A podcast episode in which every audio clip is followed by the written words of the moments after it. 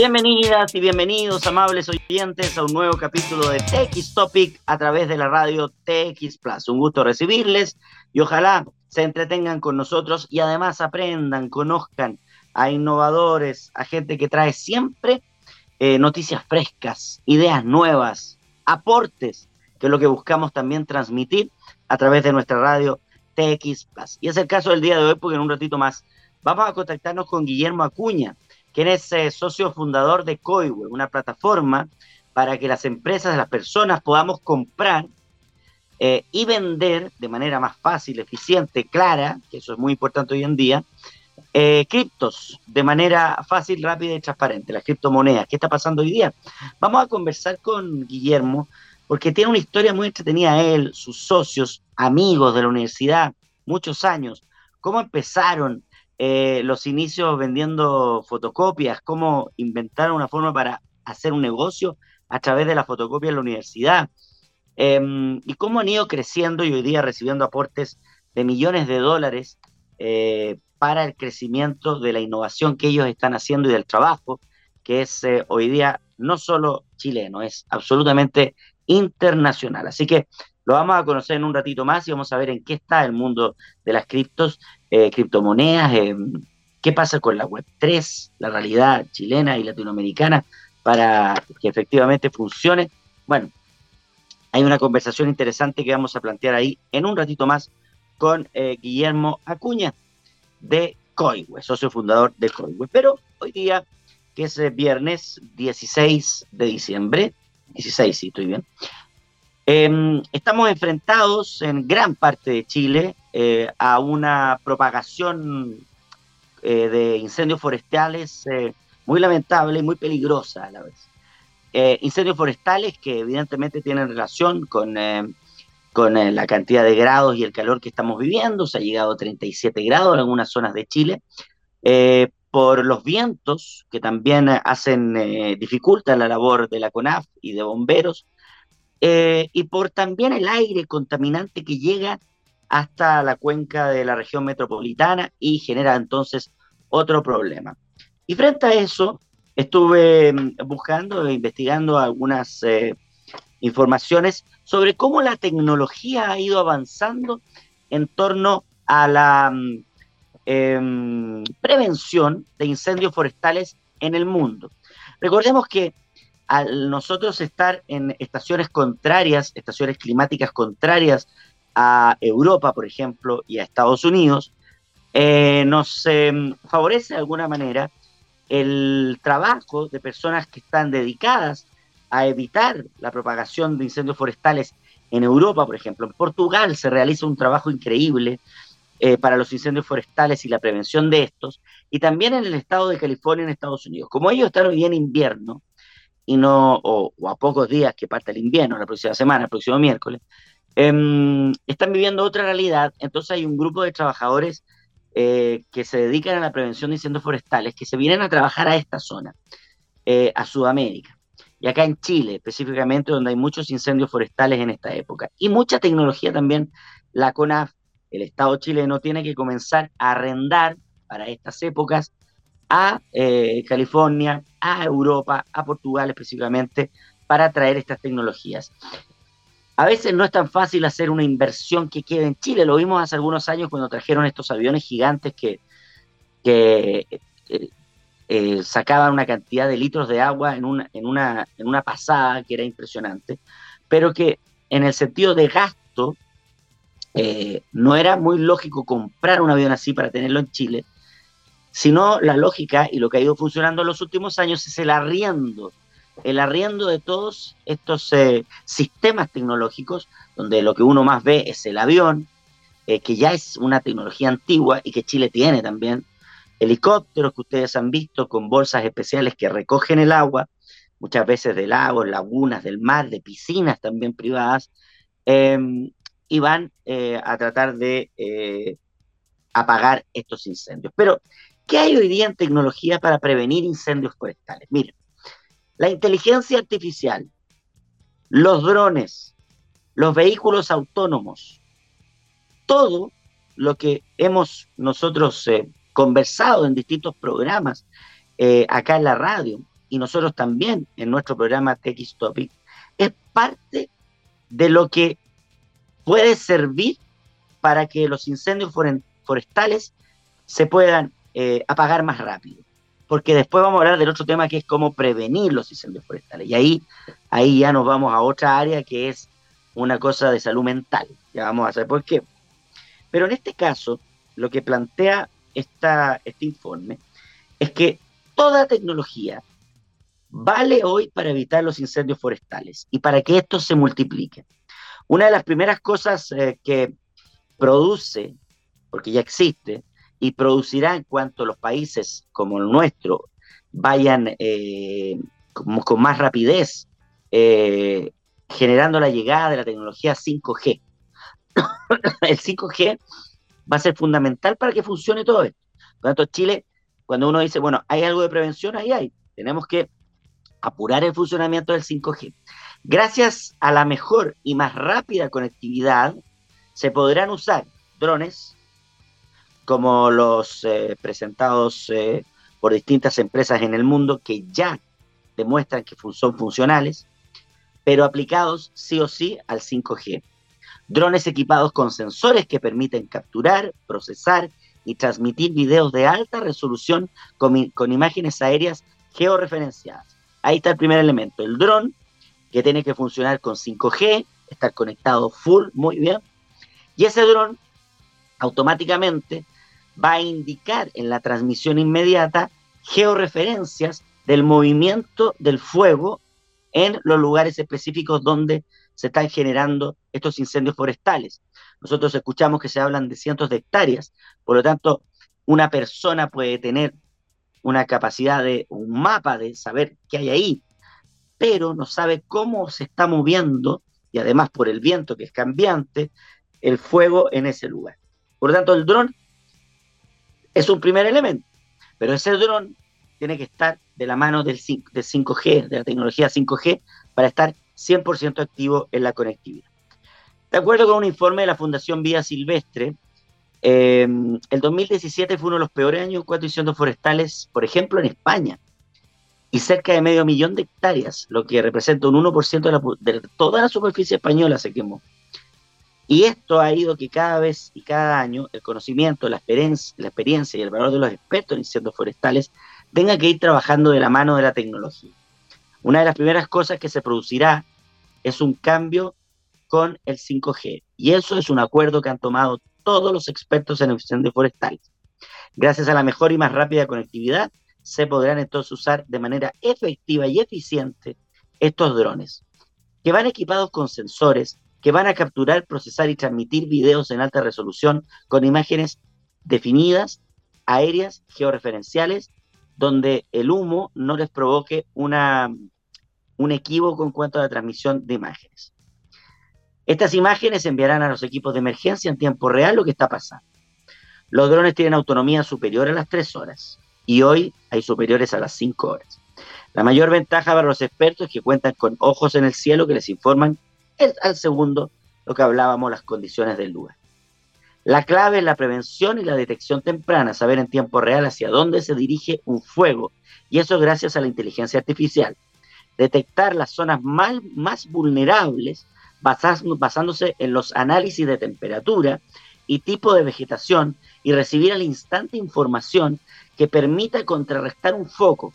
Son algunas de las opciones que tendrán los expertos para luchar contra los incendios. Y acá en Chile estamos hablando de tendrán, porque ya en Europa tienen, gracias a que el 5G está funcionando de mejor manera. Lo mismo en California y Estados Unidos. La mayoría de los incendios son atacados desde el aire, pero en tierra también se puede generar la batalla. Claro, uno ve como estos aviones que hablábamos al comienzo generan una batalla al incendio forestal desde el aire, pero eh, es mucho más eficiente si se puede lograr un ataque al incendio forestal, una batalla a este incendio, pero desde la tierra. Pero para evitar muertes o accidentes, los, bomberos y, la, por ejemplo, en Chile, en personal de la, de la CONAF, hay que estar equipados tecnológicamente para saber por dónde ir. Un ejemplo, dicen, que nace de la Unión Europea, él es SmokeBot, un proyecto que es financiado por la Unión Europea y que se basa en un robot capaz de cartografiar zonas llenas de humo. Detectar los diferentes gases que se encuentran en el aire y evaluar las temperaturas para comprender la evolución del fuego, cómo y dónde atacarlo de modo efectivo y realizar, en última instancia, un mapa forense de sus causas y origen. Chile acaba de firmar un nuevo, un, no un nuevo acuerdo, sino que una modernización o actualización del acuerdo con la Unión Europea. Yo no sé si estos puntos están, pero se debería hacer un acuerdo con la Unión Europea para que todos estos modelos tecnológicos, por ejemplo, este robot, se pueda el Estado chileno arrendar en nuestro periodo de incendios forestales a Europa. Y posteriormente nosotros, cuando ellos estén en, el tiempo de incendios forestales, generar, desde lo que tenemos nosotros, una ayuda hacia, hacia Europa. Fuera de Europa, uno de los lugares que más a menudo sufre fuego es California, lo que hablábamos al comienzo. Por ello, la Universidad de San Diego ha diseñado una inteligencia artificial que permite, mediante el análisis del viento, el viento es súper importante en los eh, incendios forestales, análisis del viento, el terreno, la temperatura y otras medidas, predecir el camino que seguirá un incendio forestal en tiempo real. El hecho que sea fundamental para salvar vidas hace que, mm, por ejemplo, el miedo mayor a los incendios forestales es que estos se propaguen hacia casas, hacia hogares.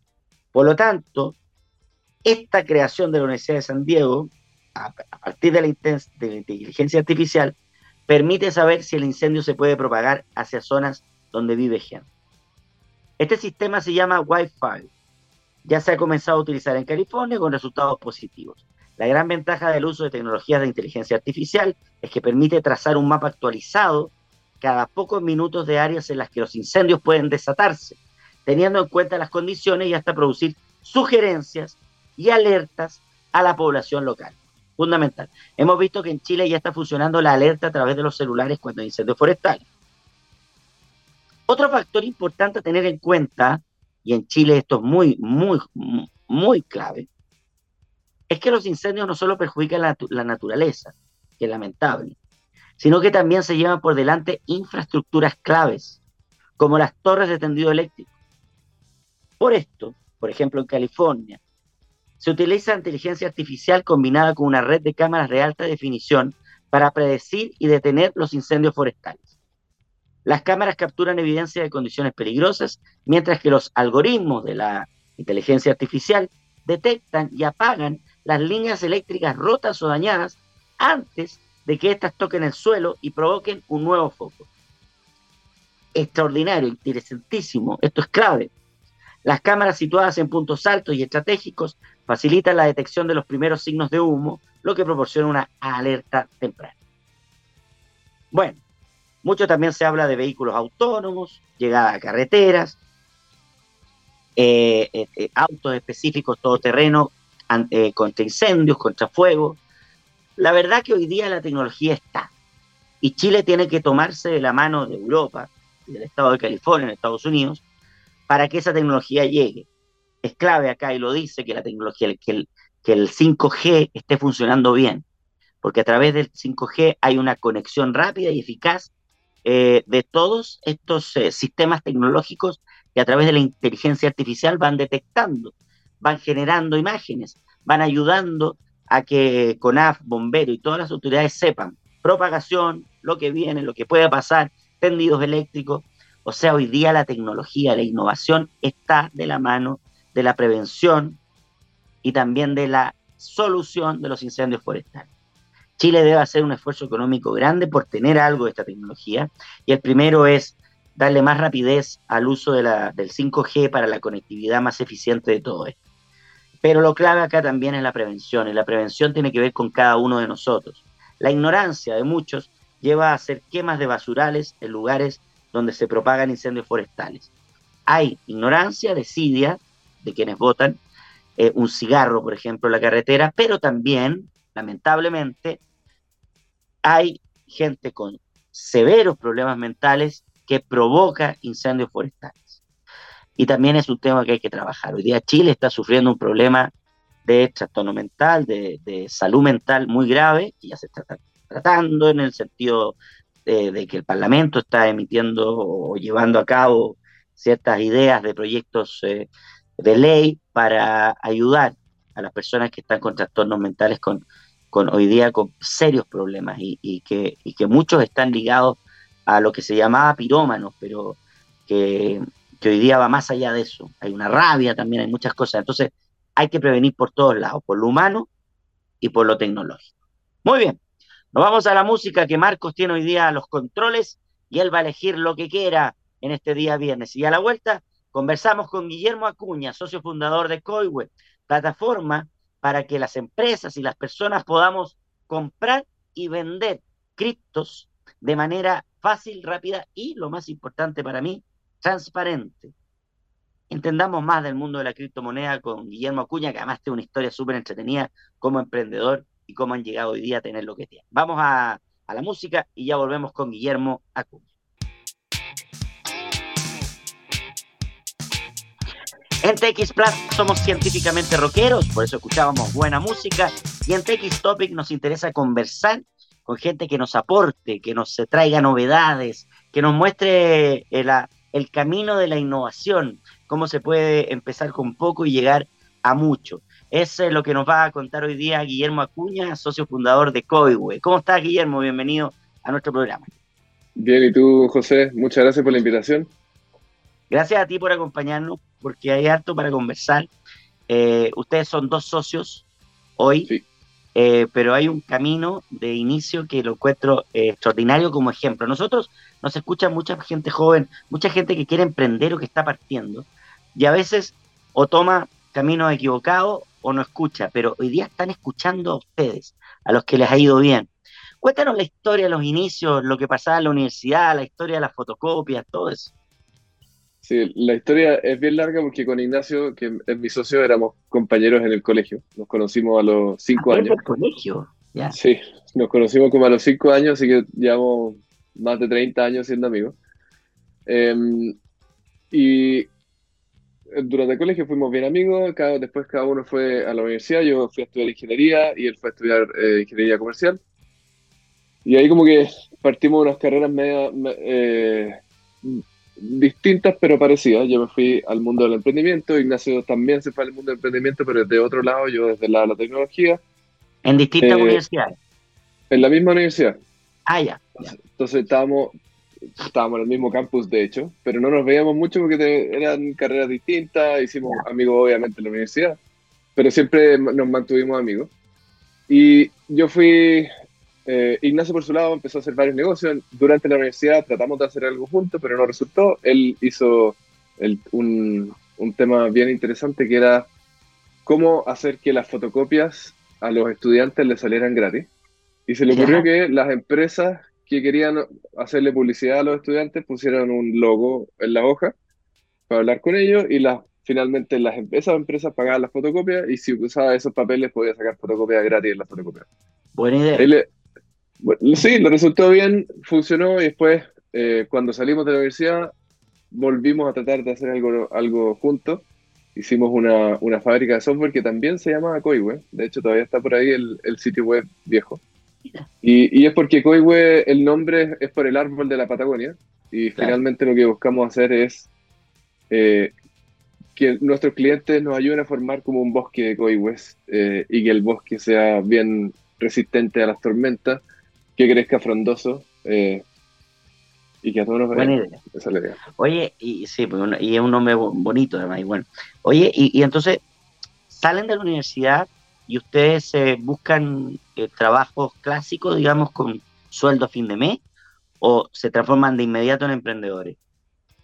No, yo salí a buscar un, trabajo clásico, trabajé primero en un banco, como lo típico que hace un ingeniero, bueno, no, lo típico, pero varios ingenieros. No me gustó mucho, dije, yo sé programar, desde chico que me había gustado la tecnología, dije, ¿qué estoy haciendo aquí? Como que no, es pura como gestión, trabajaba en una mesa de dinero, entonces era, no era lo mío. ¿Y por tu parte, tu socio Ignacio, en qué estaba? Ignacio estaba trabajando con, en una empresa de químicos, también era bien de gestión, le gustaba el tema del mundo real, pero el, o sea, le gustaba el tema del emprendimiento, pero sí tenía su trabajo. Y ahí como los dos al mismo tiempo empezamos a decir, ¿sabes qué? Hay que hacer cosas distintas. Y yo me fui eh, a cofundar Cumplo, no sé si esta fintech que partió en 2012. Ignacio se fue a hacer varios negocios y en el camino conoció a los socios con los que hizo finalmente Vende Nuestro Auto. Y, y, durante ese tiempo fuimos como en paralelo. Yo estuve nueve años en Cumplo haciéndolo crecer. Eh, me tocó llevarlo a México. Después, eh, bueno, ahí fui de todo, desde conserje hasta CTO, CEO, lo que, lo que había que hacer, eh, me tocaba hacer y yo estaba ahí dispuesto. Em, y a Ignacio también le tocó un rol bien parecido, pero por el lado de vender tu auto. Y después de, de, nueve años en Cumplo, él lo lleva a México, como yo dije, ya, ¿qué, qué viene ahora? Como que está un, un, un, ritmo distinto, entonces dije, ¿sabes qué? Me vino como una inquietud por temas personales, por la pandemia, me puse a pensar y dije, hay que hacer algo distinto. Ignacio justo al mismo tiempo estaba de salida de OLX, que es la empresa que les compró eh, Vendernos tu auto, y también estaba como pensando a ver qué es lo que hacemos. Y Ignacio, logra vender lo que, lo que habían creado, compra tu auto, y en tu caso, eh, ¿también les compraron? ¿Cumplo, no, Cumplo sigue funcionando, yo sigo siendo, siendo accionista, de hecho la semana pasada ah. estuve trabajando ahí en la oficina, un saludo para los de Cumplo. Eh, sigues ligado a Cumplo ya. Sigo ligado, sí, es como mi segunda casa. Entonces, una de las razones como la existenciales que tenía que, y que le pasa a muchos emprendedores, que yo no sabía dónde terminaba Guillermo y dónde comenzaba Cumplo. Era como casi que tenía que salir a buscarme a mí mismo, mi identidad. Eh, y eso es lo, que, sin, desligarte completamente. Porque también acá hay, hay, un tema importante, Guillermo, porque ya, en el fondo tu socio recibe un dinero por la venta de lo que él había inventado. Tú estabas bien en cumplo, por lo tanto tenías una, una entrada económica y ahí uno también es distinto cuando se juntan los dos amigos y dicen, hagamos algo juntos, tenemos una capacidad económica para hacer algo, igual hay que buscar fondos, porque siempre vienen los fondos. Pero se juntan los dos y dicen, hagamos algo juntos, que tenemos una plataforma para empezar. ¿Cómo, ¿Cómo, se hace esa conversa ustedes dos? Sí, pues justo como comentaba antes, habíamos tratado antes de hacer proyectos juntos, pero nunca era el tiempo adecuado. Yo estaba en Cumplo, Ignacio iba a partir de vender tu auto, o estábamos en la universidad, éramos, éramos muy chicos, no se nos ocurría nada. Y finalmente yo salgo de Cumplo, me toca ir a, Miami por trabajo el, y me quedo en la casa de Ignacio. Ignacio también estaba como pensando de salida y empezamos a, a, a pimponear algunas ideas. Y ahí como que nos dimos cuenta que se acababa el, el, periodo de Ignacio en vender nuestro auto, yo también estaba saliendo de lo, que estaba, entonces fue como, este es el momento perfecto para hacer algo. Y empezamos a ver alguna idea, algunas nos convencían, otras no, yo trataba de convencer a Ignacio de alguna idea, y como que empezamos, como que hay, hay un dicho muy que a mí me gusta mucho, que es la acción genera nueva información. Entonces, yo me tiré a la piscina y dije, ya, yo renuncio, me quedo así, me dedico 100% a encontrar algo. Esto fue en abril. Entonces empezamos a probar ciertos, ciertos conceptos de ideas, ciertas, eh, ciertas cosas, todo relacionado como con temas de cambio climático y cripto, Web3 y cómo podemos cambiar los incentivos y que la gente pueda invertir dinero y, y ayudar a combatir el cambio climático. Y ahí nos dimos cuenta que todavía había que resolver un problema inicial, que era cómo llega la gente más fácil a estos protocolos que están ayudando al cambio climático, sin tener que entender cómo funciona necesariamente en blockchain o los criptos. Y, ahí es donde nace ese código que lo partimos desarrollando en julio, eh, donde dijimos hay que resolver primero el problema de cómo facilitamos la ida y venida de los pesos a los criptos y vida y vuelta. Pero cuando tomaron esa decisión de crear eh, desde los criptos y todo esto, ¿lo piensan para Chile, para para el público chileno, porque ya en Estados Unidos hay, hay otro avance en ese sentido. Entonces, en Chile sí, evidentemente hay un desconocimiento muy grande hasta hoy de este mundo. Entonces, es distinto pensar para Chile que pensar en Miami para otro mercado, para México, donde ustedes ya conocían. ¿Lo pensaron específicamente para Chile? Para Chile y Latinoamérica. Yo, los dos somos chilenos con Ignacio. Yo he vivido dos años en, México, entonces como que eso me ayuda a tener una, perspectiva distinta. Mi, el hijo, mi segundo hijo es, mexicano. Ah, tú ya eh, tienes hijos mexicanos. Sí. Em, pero ahí empezamos a probar con estas cosas que primero iban a eh, tener una audiencia mundial, pero uno cuando está partiendo algo, ¿a quién le pregunta? ¿A quién le dice que lo, use como piloto? A tus amigos. Y mis amigos son todos chilenos. Y, y les decía, oye, anda a este sitio web donde puedes compensar tus emisiones, hay una calculadora y compensas tus emisiones con cripto y queda decir el registro para siempre en un NFT y nadie te lo puede objetar y ahí está el registro que retiraste esos créditos de carbono. Me dice, ah, perfecto, ya, ¿cómo lo pago? No, tienes que ir a un exchange, comprar los criptos, mandarlo a los wallets, después Muy ir complicado. a Era como, no, como yo te, te, transfiero la plata a ti y hazlo tú por mí. Y era como, no, no es la idea. Pero, ya me dio ahí, lata. Sí, tal cual. Y en ese, ese fue el momento como eureka que dijimos, acá hay algo que, hay un problema grande, claro. porque la gente que quiere usar estas cosas, que son más allá del, de la especulación financiera, que son la, sí. las historias que hemos escuchado en los últimos días especialmente, son, hay protocolos que están naciendo que van más allá de la especulación financiera, por ejemplo, hay uno que, hay uno argentino involucrado que se llama Proof of Humanity, donde ¿Ah? les entregan un, tú te inscribes en eso y te entregan un sueldo básico universal, así por existir te entregan dinero.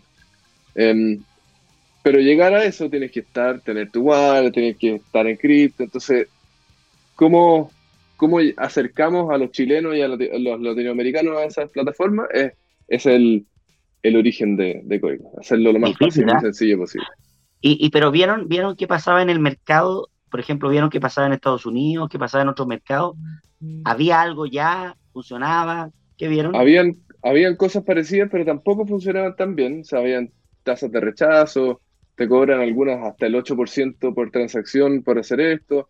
Y nosotros ah. dijimos, no, imposible cobrarle 8% a alguien porque va a ser lo mismo. O sea, como si yo, los chilenos y los latinoamericanos en general estamos acostumbrados a hacer una transferencia o a pagar con la tarjeta de débito y que nos sale muy barato. Y ahí fue cuando dijimos, ya, esto tiene que ser local. Entonces, vamos a ser una, una sociedad en cada país, vamos a cumplir con las regulaciones en cada país, que es lo importante de temas de lavado de dinero, de cumplimiento, prevención de riesgos, todas esas cosas que tienen que estar eh, en un negocio bien hecho para que le demos acceso a la gente que no tiene una tarjeta de crédito que le permita comprar afuera, no tiene cupo en dólares y que puede hacer una transferencia desde su cuenta RUT y ya está participando en estos protocolos que son bien interesantes y que van más allá de la especulación financiera. Claro, ahí dividamos, dividamos un poco el, el tema acá. Vámonos primero a las cripto y, y, claro, yo creo que falta educación en esto, a muchos. Sí. Y, y, y, la mayoría de la gente no tiene por qué saber de qué se trata, porque es algo nuevo, es algo que produce cierto, cierta desconfianza también, incredulidad. Eh, las noticias que llegan eh, no son muy comprensibles. Entonces, eh, hay un tema con las cripto interesante ahí. Eh, ¿Cómo? Porque tal vez puede ser que las criptos vayan a un público más financiero, que es el que invierte, que es el que mueve sus plata, que es el que puede entender una ganancia o mantener una plata en algo que a futuro siempre te dicen, no, espérate, si en 20 años más esto va a ser furor, mete 500 luquitas, mete poquito, lo que queráis, pero va a crecer. Entonces, ¿cómo haces que, porque me hablaste hasta de cuenta Ruth, cómo hacer esto masivo si se entiende como algo tan elitista?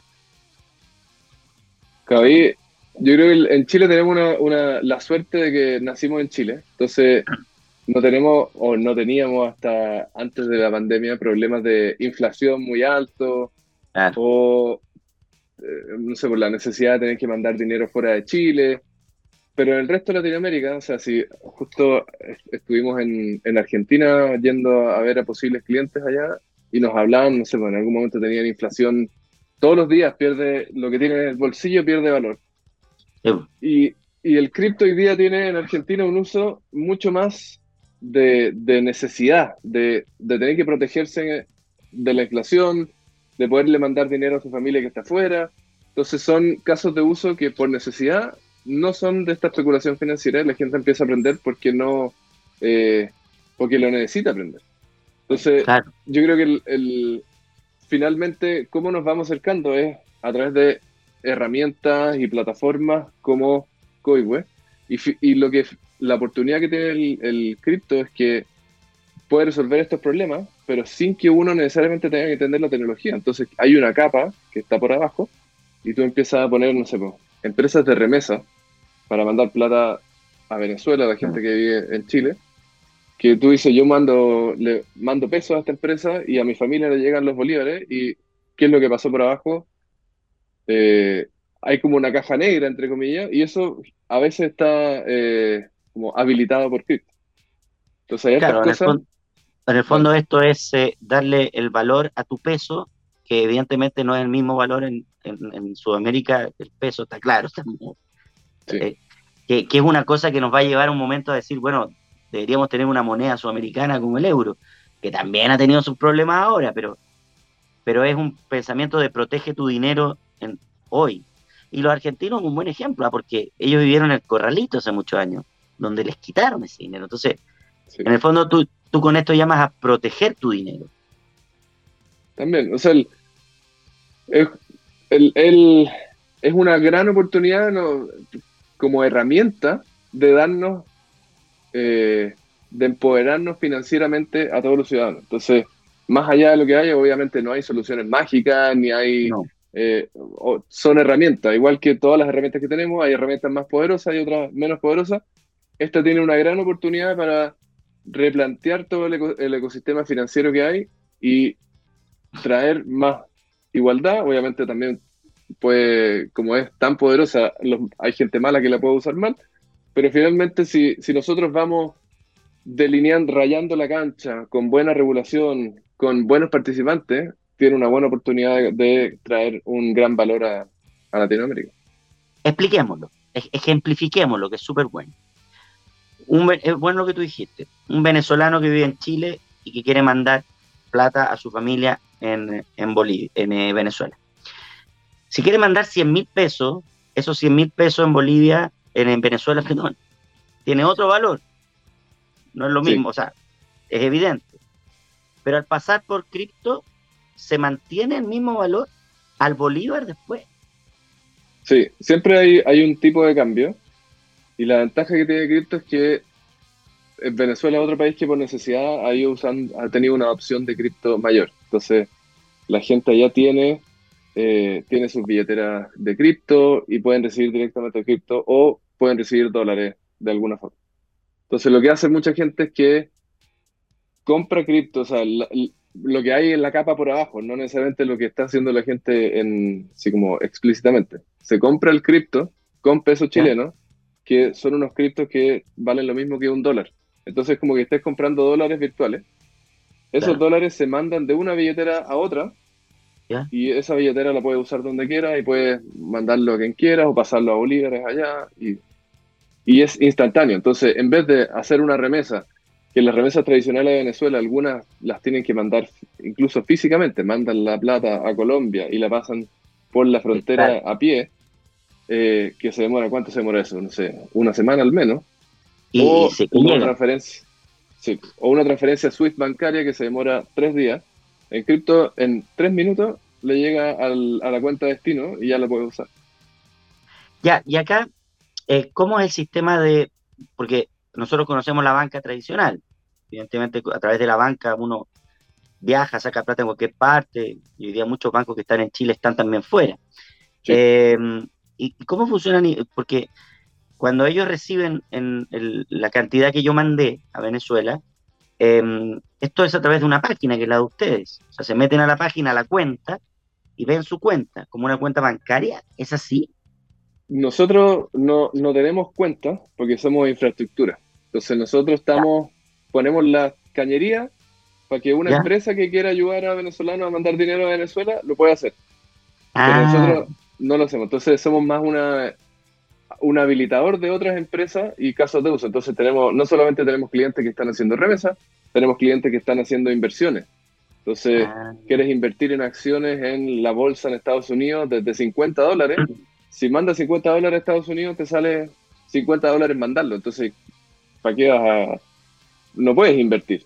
Y con esta empresa, tú puedes, o sea, con cripto le puedes mandar 50 dólares que te sale, no sé, 100 pesos, mandarlo, le llega a tu cuenta de esta empresa en Estados Unidos y puedes empezar a comprar activos de inversión allá.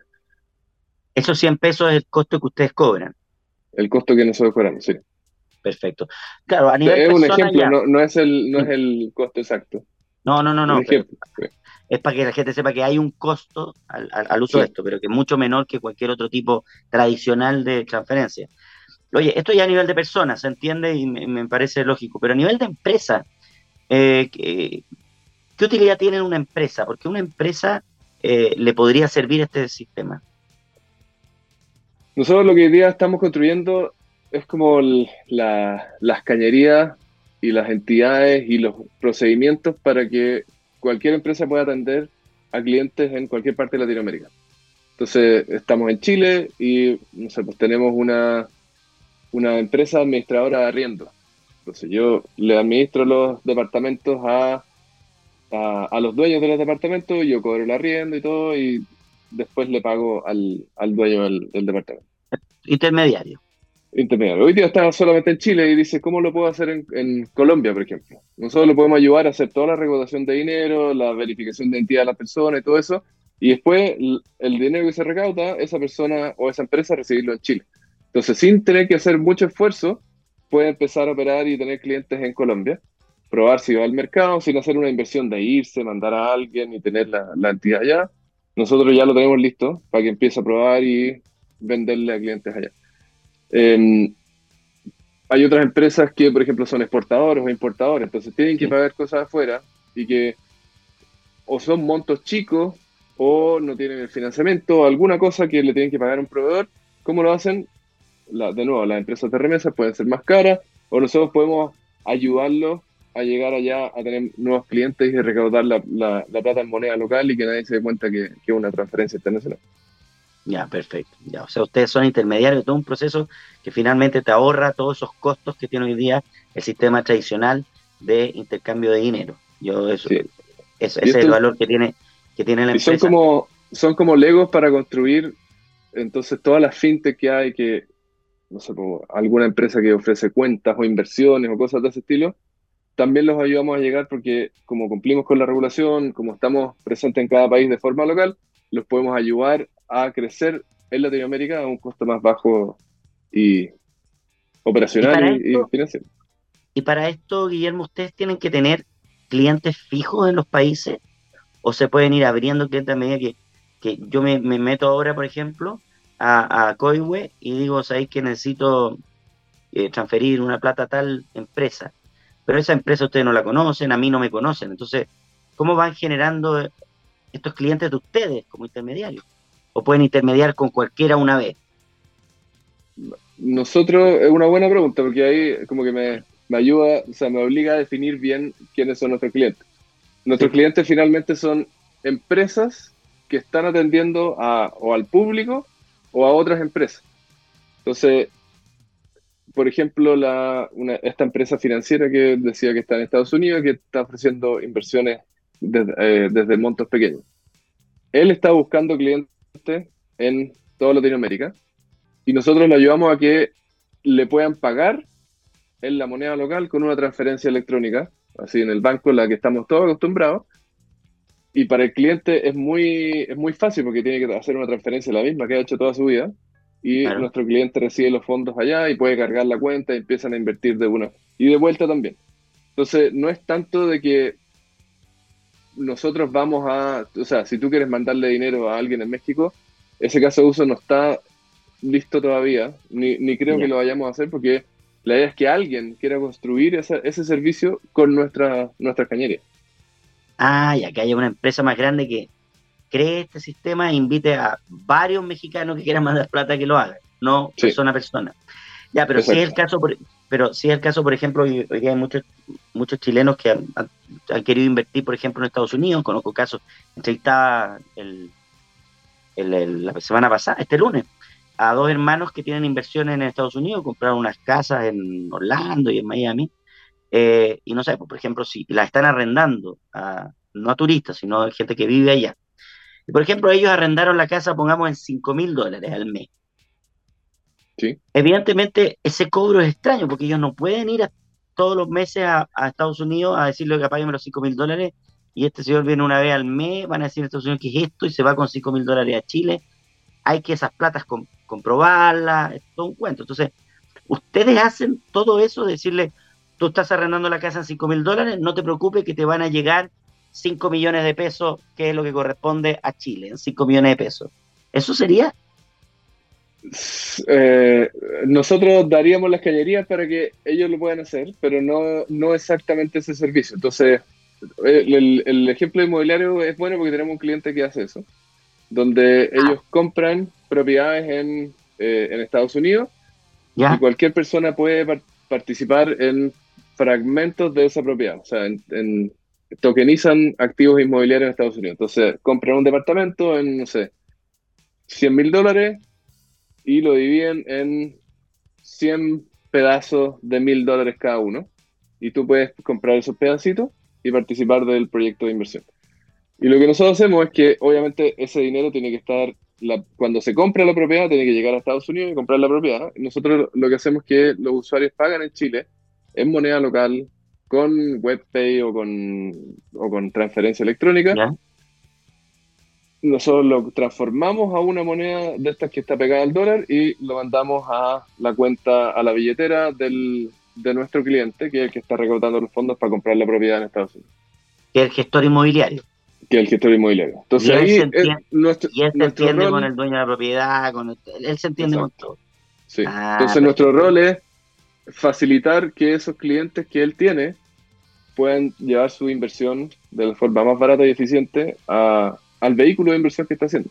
Que lo, que lo está haciendo. Y ah. cuando se venda el departamento, cuando se pague el arriendo, lo que sea, vamos a hacer el, el, la operación inversa. Entonces van a llegar estos tokens que son pegados al dólar, nosotros los vamos a convertir en pesos y se los vamos a depositar a los clientes. Ya, pero... Los temas, los temas tributarios y, la gestión operativa del arriendo y todo eso es, es, de, es de nuestro cliente que está proveyendo ese servicio. Nosotros le damos la cañería para que la plata vaya y venga de forma más fácil. Perfecto. O sea, si para hablar algo de la transparencia, que es parte de lo que ustedes hablan también, si esa persona de Estados Unidos no pagó, la plata no me va a llegar tras de usted porque no pagó allá. O sea, anda a hablar con el gestor inmobiliario que no está cobrando. Cuando llegue la plata, yo te la voy a mandar rápidamente y de manera transparente. Eso.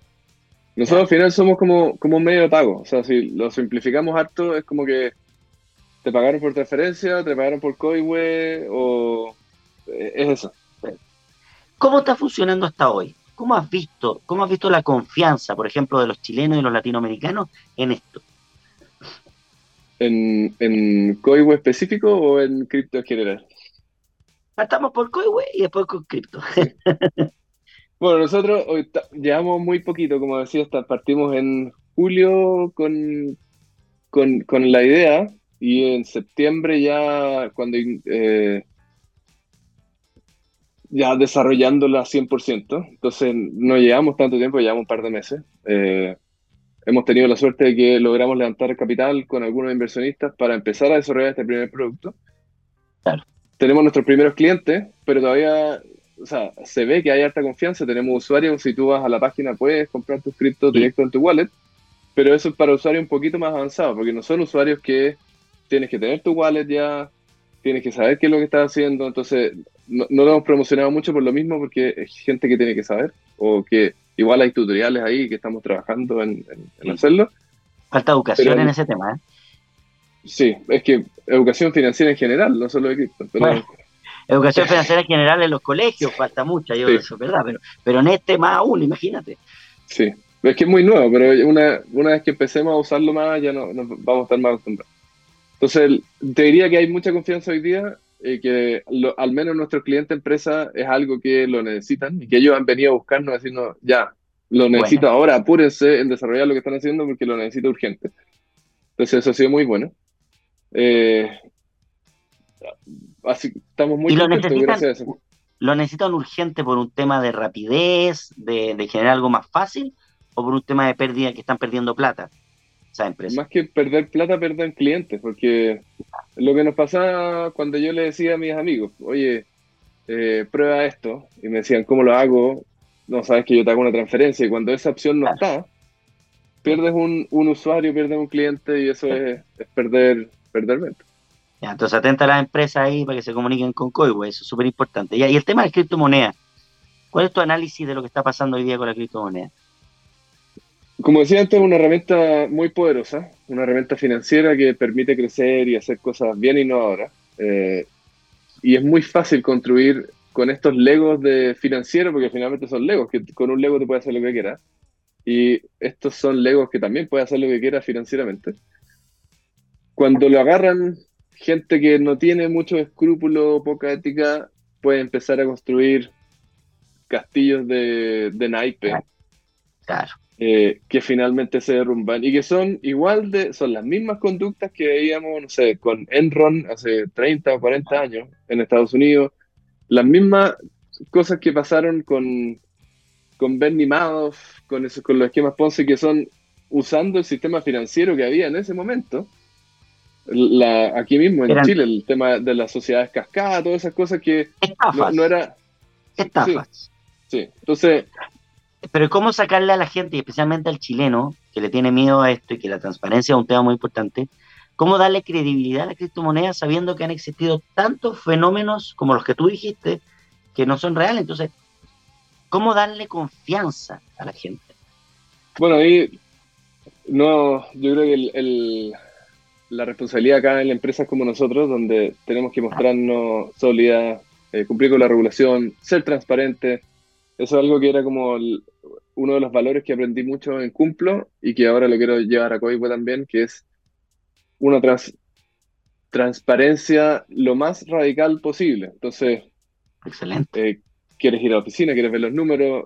Eh, hay cosas obviamente que no se pueden mostrar porque si la ve la competencia te empieza a, te, puede jugar una, te puede hacer una mala jugada. La, pero, interna, la, interna usted es algo que es, digamos, el secreto de, cómo funciona esto, eso no, eso es parte de la creatividad de usted.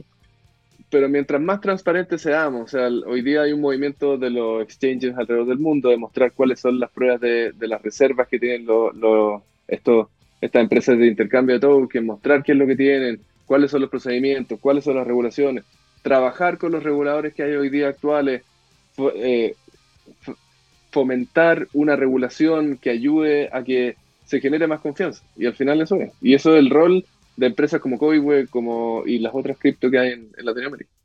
Pero ahí hay un tema porque, claro, los activos tokenizados es súper interesante, yo lo, encuentro extraordinario. Pero la criptomoneda como, en, como sí, como sola, es otro tema. Entonces, em, a veces llegan noticias de que no, que esto no tiene futuro, que esto no y que los estados además no, le quieren dar la entrada o la potencia a esto. Entonces, frente a los estados es muy difícil competir. Sí, yo creo que esa es una conversa muy interesante y que da para largo. Eh, porque ya es como. tendríamos que hablar de filosofía, de historia, de hartas cosas de. Porque finalmente lo que estamos viendo no es, no son más que nuevos artefactos que como humanidad estamos creando para organizarnos y para diseñar nuestros mecanismos de incentivos y todo lo que estamos haciendo hoy día es la evolución de lo que venimos haciendo desde que somos humanos. Entonces, bueno, pero que, e, e, eso es la aplicación de decirle, oye, alguna vez se pagaba con sal, pero era tan complejo que se creó una moneda. Entonces, hoy día, obviamente, cuando pasan estos cambios, y el, tema es que ha sido un cambio muy rápido, eh, y no solamente gracias al cripto, o sea, si tú ves las políticas de los bancos centrales hoy día, que la Fed en Estados Unidos anunció ayer, hoy día, que va a mantener las tasas altas, que eso no lo había hecho nunca por tanto tiempo, también estamos viendo en territorio no explorado de, la, de las finanzas tradicionales. La inflación que estamos teniendo en, Europa y en Estados Unidos está disparada y los bancos centrales no tienen idea qué hacer, porque ya es como aguántense cabros porque viene mala la cosa. Básicamente eso es lo que están diciendo. pues, subir, las tasas y, nos mantenemos ahí, a flote. Pero, pero no, no ha tenido mucho efecto. Entonces, estamos viendo en una época de cambio eh, que obviamente los seres humanos nos resistimos al cambio y creo que todas las reacciones de, que tenemos es, por eso. Lo que, ¿Cómo es lo que yo veo que viene en el futuro? Es que el sistema financiero tradicional y el mundo cripto van a estar cada vez más conectados gracias a Coinweb eh, y otros participantes que están buscando eso. Porque en, el futuro no vamos a estar 100% en cripto, ni vamos a estar 100% en peso. Vamos a estar en un mundo medio híbrido, donde van a convivir los dos por harto tiempo. Eh, y se van a empezar a crear cosas nuevas gracias a estas tecnologías y a estas interacciones, y ahí es donde viene el, el valor para todo. Bueno, y en este proceso tecnológico, donde además la pandemia ayudó, porque la pandemia que ha sido catastrófica, pero generó un, una aceleración tecnológica y, creativa muy importante, es que se está acabando la moneda física, el billete físico. Evidentemente que ya está en, prácticamente en desuso. En China ya no existe, ya no hay, no encontráis moneda. Y en el fondo el cripto es también eso, es, un, es una moneda tecnológica eh, donde el intercambio eh, a través de redes, de, la, de Internet, es el pago ida y venida, o sea, una tarjeta o lo que tú seas, mañana será el dedo, el ojo, no sé. Pero va también en ese camino, donde el cripto tiene más tecnología que la moneda clásica que tenemos hoy, dólar, peso, la que sea. Yo casi que el, un blockchain yo creo que usa menos líneas de código que las que tiene un banco. Entonces tampoco es como que sean, sí, porque los sistemas de software de un banco son gigantes.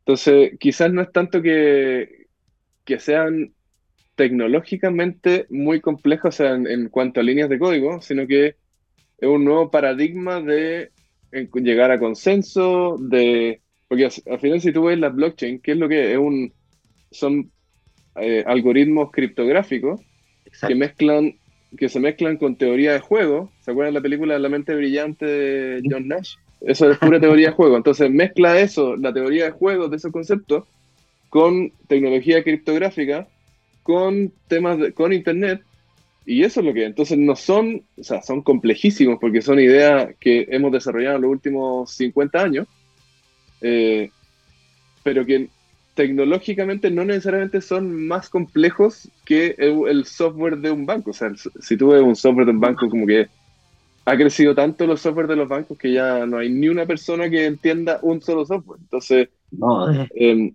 al revés. Claro.